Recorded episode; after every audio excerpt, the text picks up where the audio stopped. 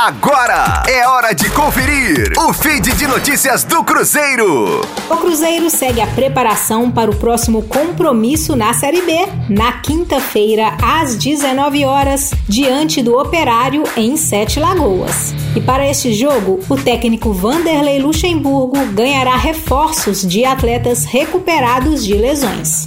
O lateral esquerdo Jean Vitor, recuperado de um desgaste muscular, foi liberado pelo departamento médico.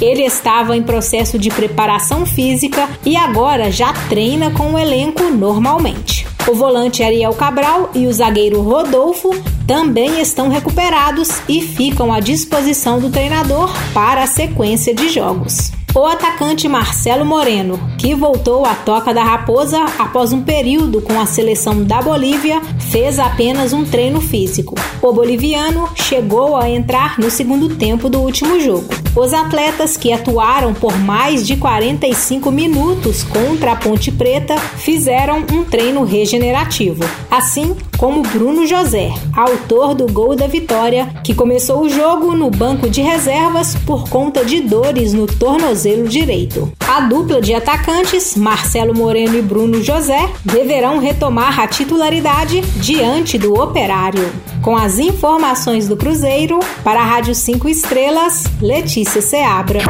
Fique aí! Daqui a pouco tem mais notícias do Cruzeiro. Aqui, Rádio 5 Estrelas.